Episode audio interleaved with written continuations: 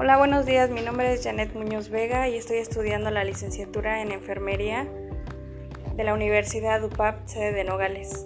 A continuación vamos a realizar una entrevista para la asignatura de Introducción a la Epistemología a la enfermera Carla Rivas. Hola, buenos días. ¿Qué tiempo lleva laborando? Pues llevo laborando 15 años y mi rol es como enfermera general en ellos.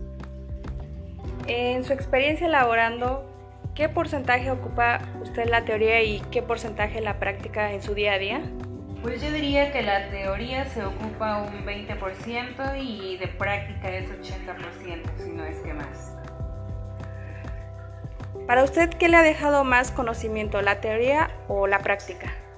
La práctica es lo que me ha dejado más conocimientos y por ende pues se va formando tu, experiencia al tratar día a día con los pacientes. ¿Le gusta compartir sus conocimientos con otros compañeros y que ellos le compartan también sus conocimientos? Claro que sí. Eh, siento que esta carrera se trata mucho de empatía, aunque algunas veces no todos lo vemos así. Eh, es bueno compartir las experiencias con los nuevos compañeros eh, o futuros enfermeros como tú para que así vayan amando esta profesión. Usted con base a su trayectoria, ¿cómo le ayudan los fármacos e innovación para su profesión?